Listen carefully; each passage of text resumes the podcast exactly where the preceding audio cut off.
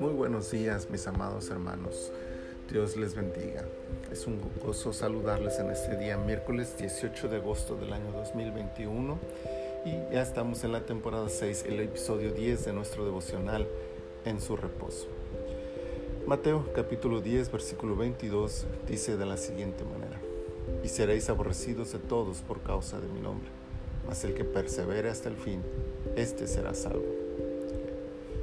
El centro de este capítulo, más allá de sus valiosas aportaciones en diversos tópicos, es la forma en que los discípulos de Jesús habrán de enfrentar la vida.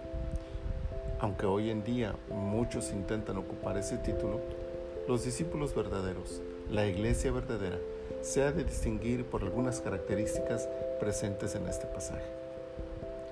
La iglesia verdadera es aborrecida, por momentos tolerados, en otros tiempos perseguidos, pero siempre aborrecidos.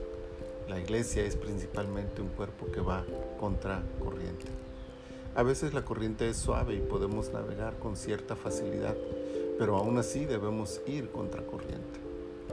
Pero otras tantas la marea es fuerte, los vientos contrarios y los peligros son de muerte y aún entonces debemos avanzar contra la corriente del mundo. La iglesia verdadera centra su existencia en Jesús.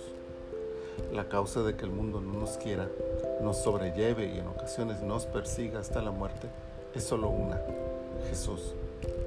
Irónicamente, el motivo de nuestro gozo y paz, la razón de nuestra mayor dicha y esperanza, la inspiración de nuestras vidas y la meta que nos hemos trazado como iglesia, ser tal como Jesús, es la razón de nuestro rechazo por parte de la sociedad. Es también, por tanto, la razón por la que, al dejarlo en segundo término, empezamos a amoldarnos a este mundo y sus placeres. La iglesia verdadera persevera ante todo.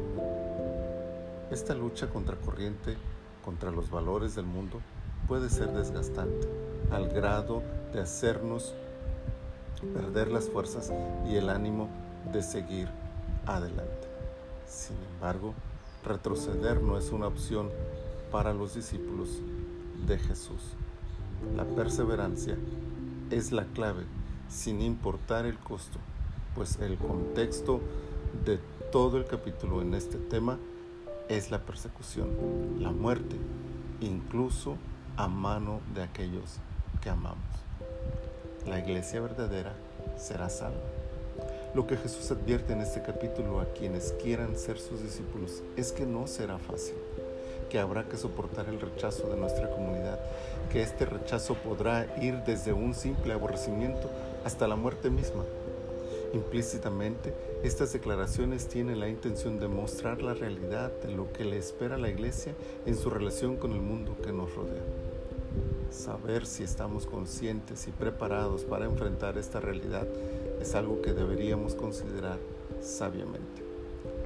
Claro que lo que Jesús espera es que una vez conscientes de esta realidad, nuestra respuesta sea, sí, seguiré adelante a pesar de ello, aunque me cueste el rechazo de todos, aunque me cueste la vida.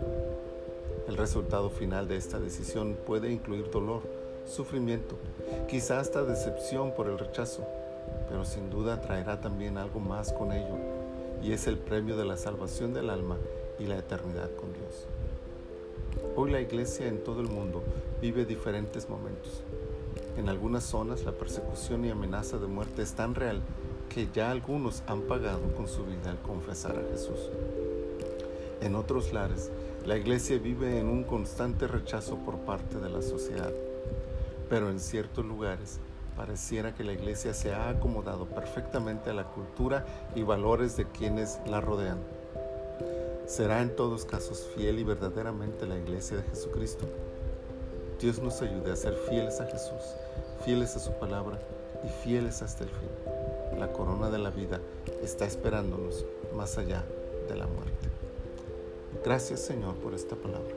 Ayúdanos a ponerla en práctica, honrarte y agradarte a través de nuestras vidas y a vivir conforme a tus valores y no a los valores de este mundo aunque nos cueste el ser aborrecidos por los demás. Te honramos y en tus manos ponemos este día para alabanza de tu nombre. Señor, muchas gracias por todo. En el precioso nombre de Cristo Jesús. Amén. Amén. El Señor les bendiga abundantemente.